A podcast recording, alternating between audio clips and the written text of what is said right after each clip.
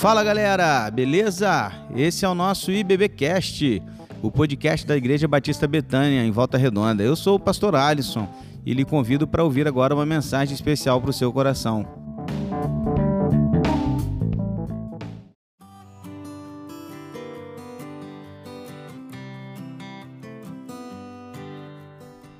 Salmo 139 Senhor, tu me sondas e me conheces.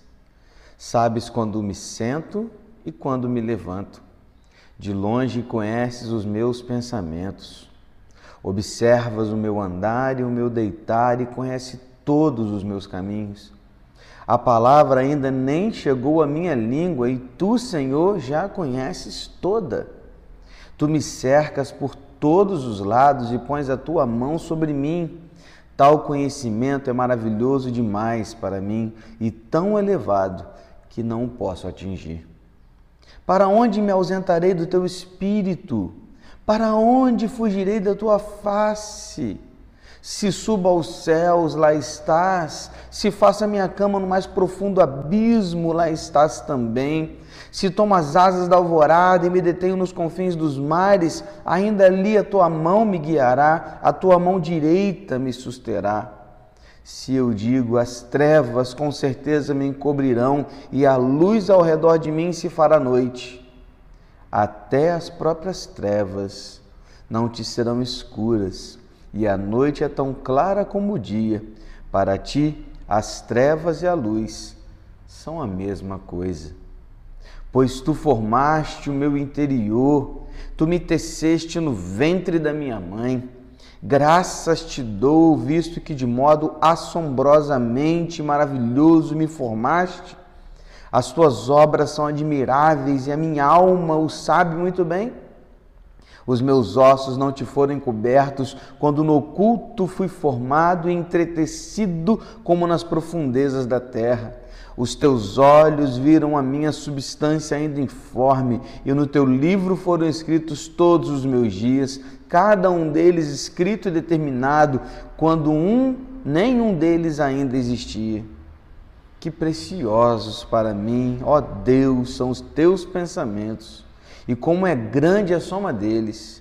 Se os contasse, seria mais do que os grãos da areia, quando acordo ainda estou contigo.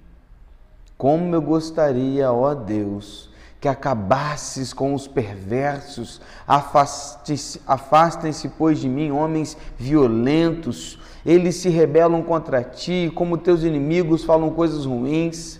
Acaso não odeio os que te odeiam, Senhor, e não desprezo os que levantam contra si? Eu os detesto com ódio completo, para mim são inimigos de fato. Sonda-me, ó Deus, e conhece o meu coração.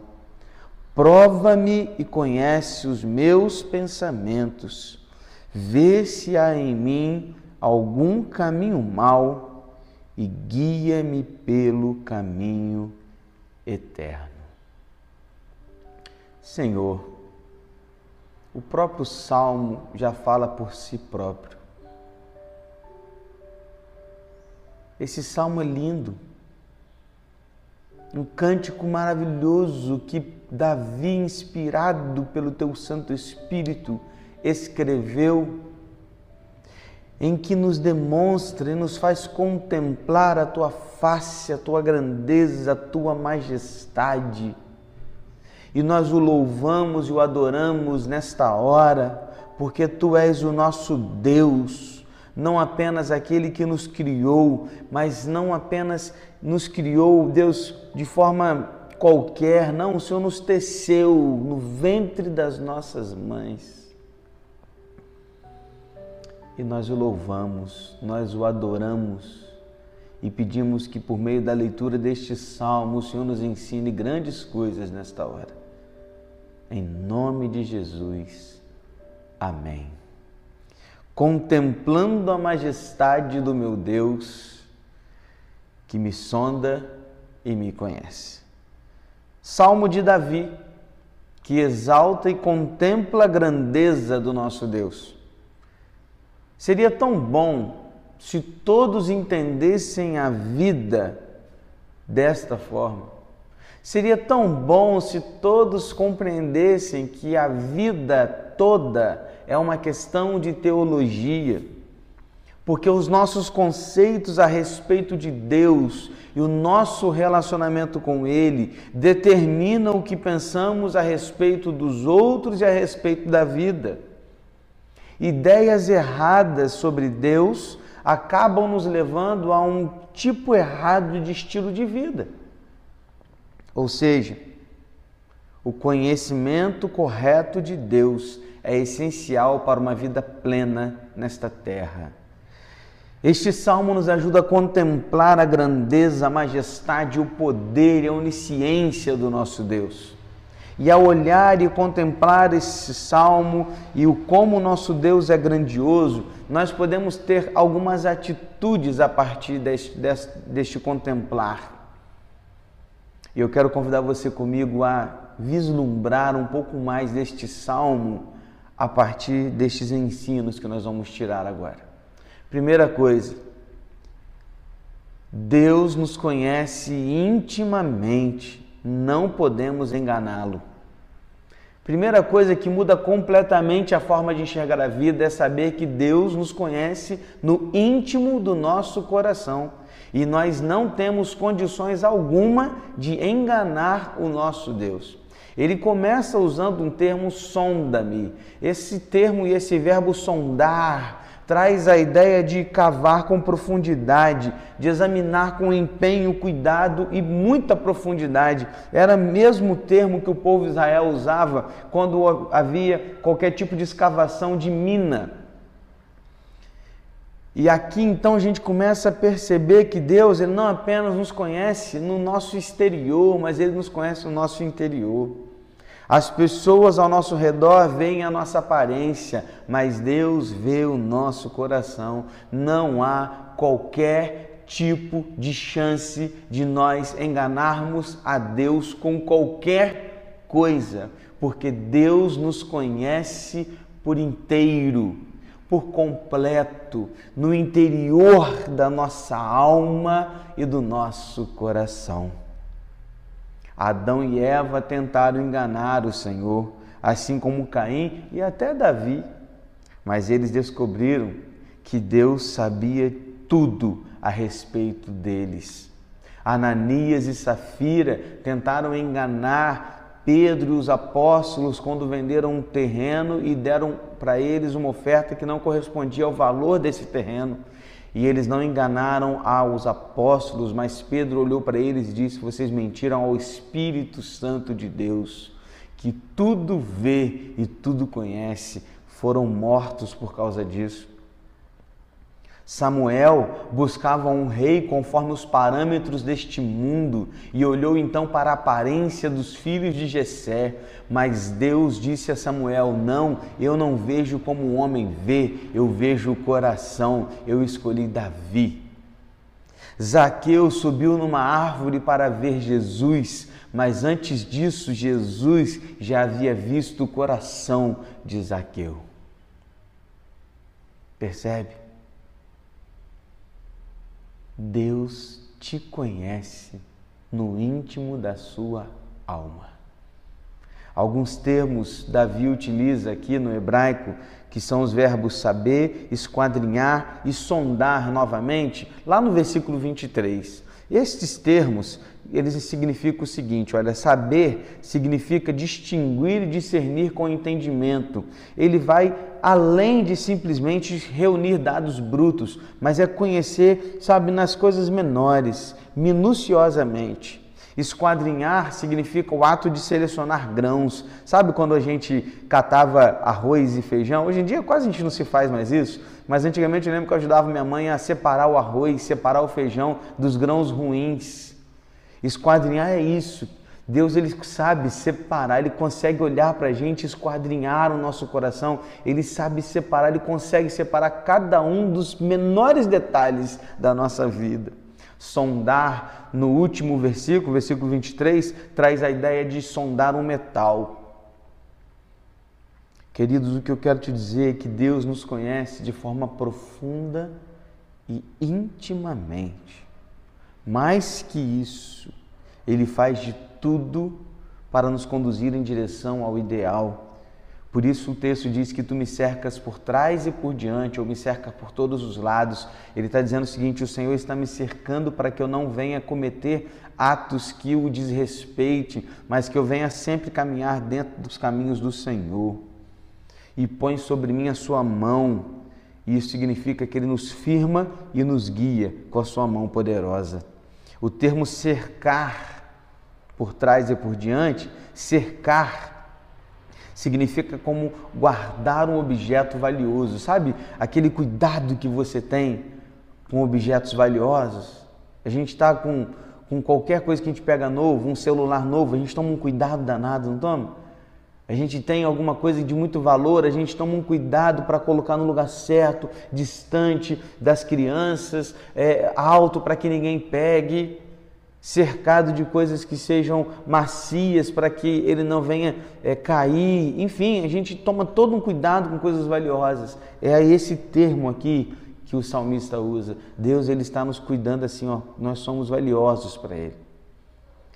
Não no sentido de que a gente tenha muito valor, não, mas no sentido de que ele nos ama tanto e mesmo sem a gente ter valor algum, ele nos considera valiosos para ele por causa de Cristo Jesus nas nossas vidas. Como eu respondo a isso, pastor? Eu me deixo ser usado por Deus. Eu me rendo, eu me entrego, eu me submeto a Ele, eu reconheço como o meu Deus, dono e Senhor, porque eu não tenho do que esconder ao meu Deus. Não à toa Davi exclama no versículo 6: Tal conhecimento é maravilhoso demais para mim. É tão elevado que eu não posso atingir. Uma segunda coisa que eu aprendo é que Deus está conosco constantemente e dele não podemos escapar. Os versículos de 7 a 12, Davi está preocupado em nos dizer que não há lugar algum em que nós possamos ou podemos nos esconder de Deus. Porque talvez este seja o nosso desejo. Porque quando a gente descobre que Deus sabe tudo a respeito de nós, talvez dê um pouco de medo, assusta e a gente pode dizer: rapaz, eu preciso me esconder. Assim como Adão e Eva fizeram quando descobriram que Deus estava ali os procurando e sabia de todas as coisas, eles o que? Eles tentaram se esconder. Porém, o que Davi nos ensina aqui é que não há lugar algum em que nós possamos nos esconder.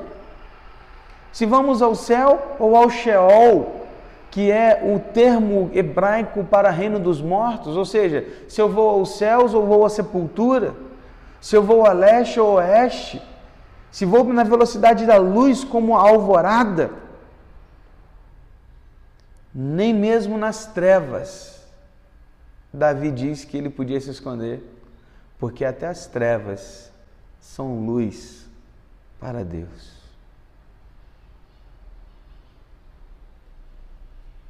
Quantos já tentaram fugir de Deus e descobriram que não era possível? Um grande exemplo é Jonas, que criou uma tática, uma estratégia para fugir dos olhos do Senhor e descobriu então que não há lugar algum que Deus não esteja presente, porque o nosso Deus é tanto onipresente quanto onisciente. Ele conhece todas as coisas e não há lugar algum em que ele não possa estar. Porém, não adianta fugir.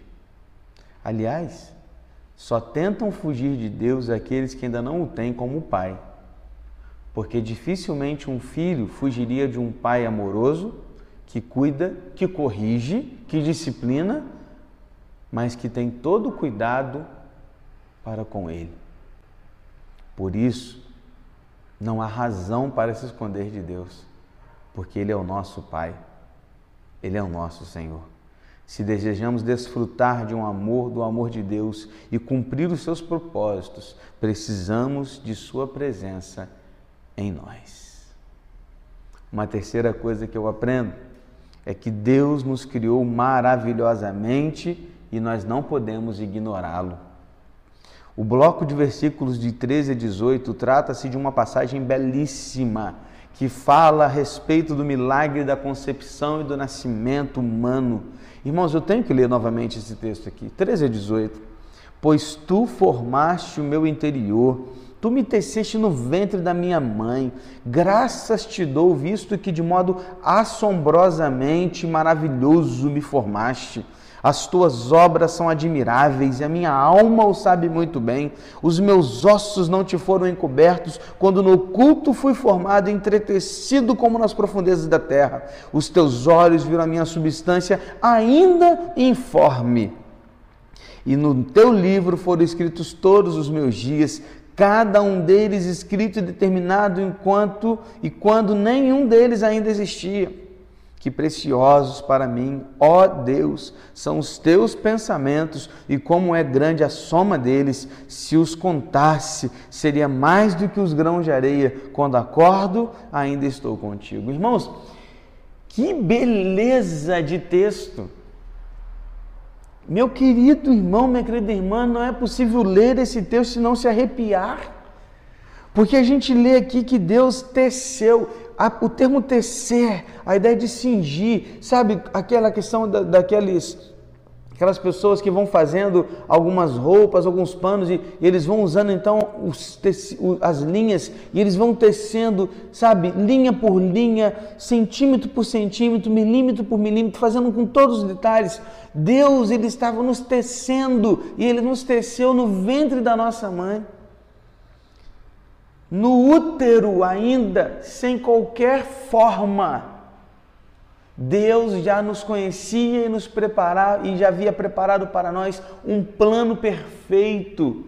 Todos os nossos dias já estavam contados por ele. Querido, é por isso que nós não concordamos e nunca concordaremos com o aborto, porque o aborto interrompe esse milagre. Aborto é homicídio doloso, duplamente qualificado, porque a vítima é incapaz de defender-se. Pena que tantos ainda hoje, defendendo o aborto, não defendem que o feto é uma vida. Porque não é assim que a Bíblia nos ensina. Porque a Bíblia nos ensina que antes mesmo que eu tivesse forma, Deus já havia decidido todos os meus dias, ou seja, Deus já havia me dado vida. Vida. Abre aspas. Aqueles que defendem o aborto dizendo que, por exemplo, a mulher é dona do seu próprio corpo e faz dele o que quiser, não entende que o feto não é mais corpo desta mulher, mas é uma nova vida sendo formada ali dentro. Então não se trata de fazer uma coisa com o seu próprio corpo, não, se trata de fazer algo com o corpo de uma outra pessoa que está sendo formada dentro dela mesma. Fecha aspas. Não podemos concordar com o aborto. Quando eu olho para esse texto e vejo que Deus nos criou desde o ventre das nossas mães não apenas nos criou, mas também planejou os nossos dias. Não se trata, querido, de um fatalismo ou uma predestinação insensível. Se trata, na verdade, de que Deus preparou o melhor para nós. Deus nos deu uma vida extraordinária para ser vivida para Ele e para a Sua glória. A vida não é uma prisão, mas sim uma peregrinação emocionante. E o Senhor nos preparou para tudo aquilo que está reservado para nós. Nossa responsabilidade nisso é entregar o nosso ser a Ele diariamente. Veja como Davi reconhece o plano perfeito de Deus nas nossas vidas no versículo 17 e 18. Que preciosos para mim, ó Deus, são os teus pensamentos, e como é grande a soma deles. Se os contasse, seriam mais do que os grãos de areia. Quando acordo, ainda estou contigo. Sabe o que, que Davi está dizendo? Está dizendo o seguinte, Senhor, os seus pensamentos são muito maiores que os meus imensa, imensuravelmente maiores. Tal qual não poderia contar os grãos de areia da praia, não posso contar a extensão do teu amor, da tua grandeza, dos teus pensamentos para mim.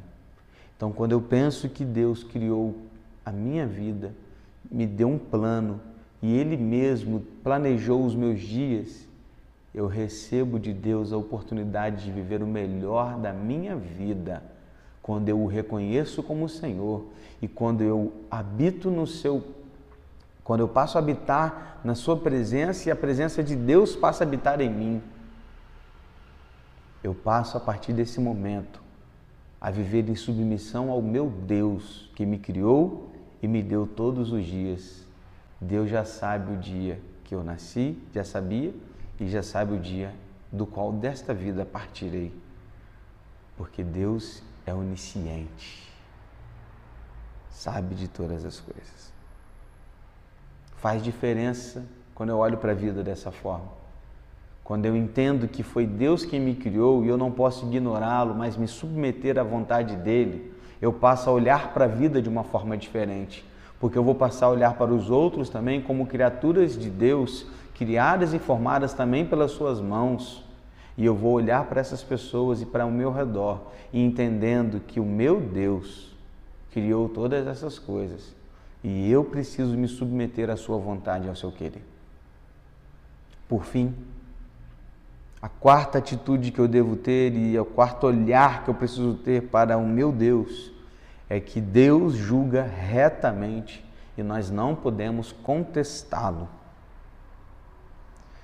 Se não podemos enganar a Deus, escapar dele, nem ignorá-lo, o mais sensato é obedecê-lo. Mas ainda há aqueles que preferem opor-se a Deus e contestar a sua palavra relatada na Bíblia.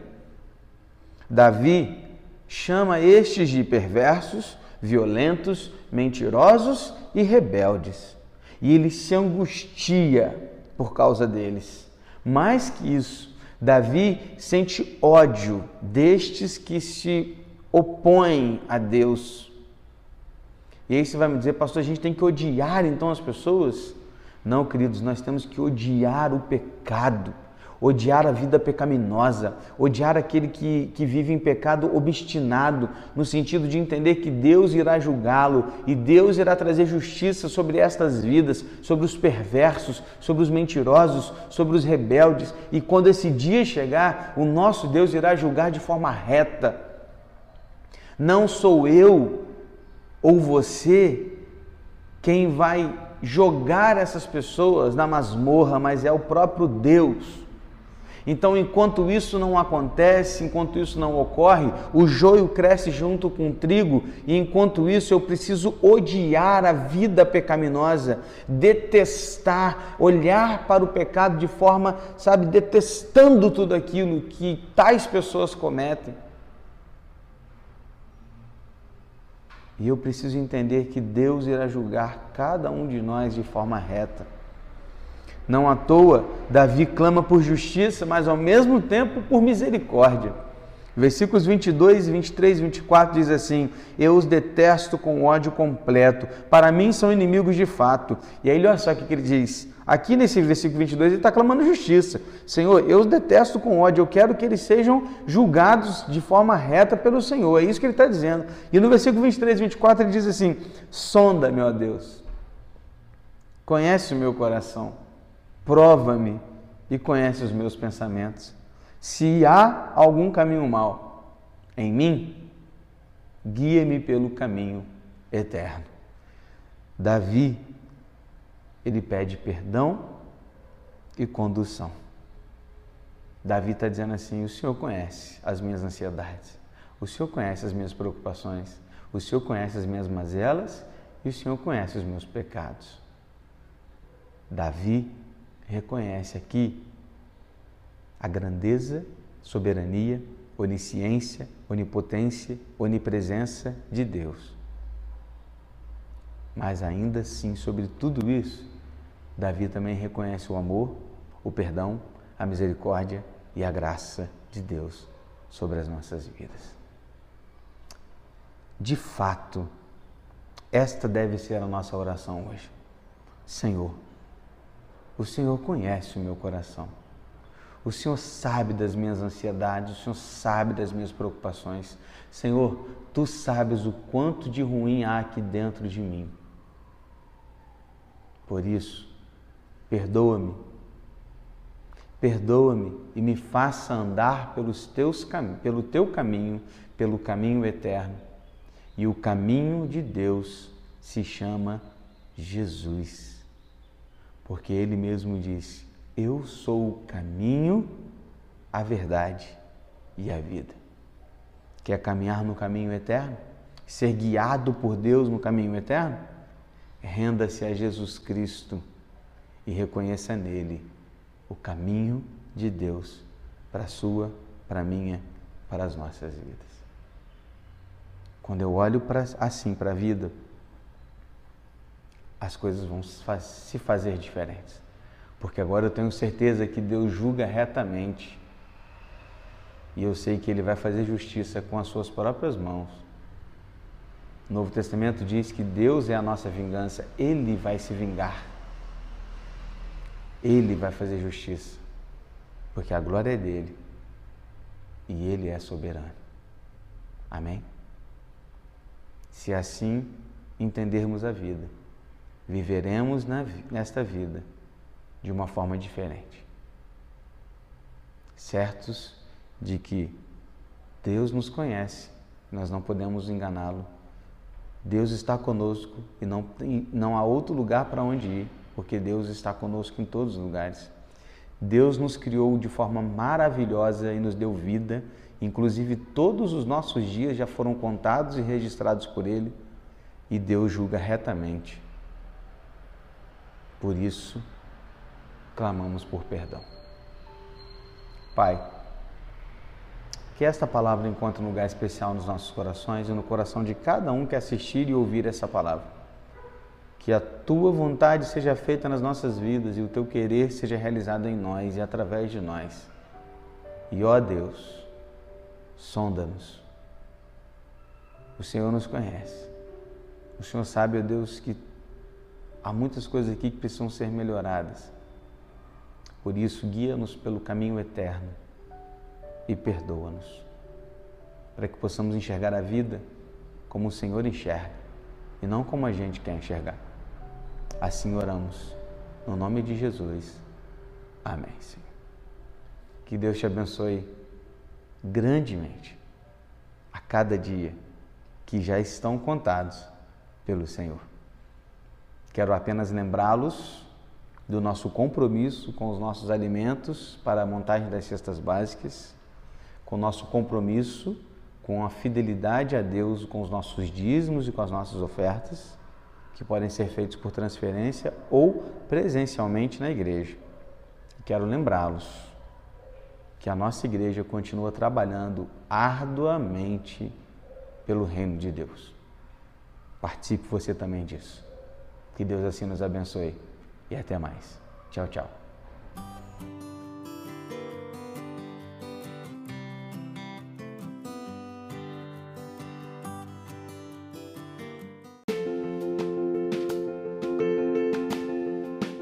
E esse foi o nosso podcast de hoje. Siga nossa igreja nas redes sociais e compartilhe também esse podcast com mais pessoas. Venha nos fazer uma visita na Rua Manuel Bandeira, número 53, São Luís, Volta Redonda, Rio de Janeiro. Um abraço e até mais.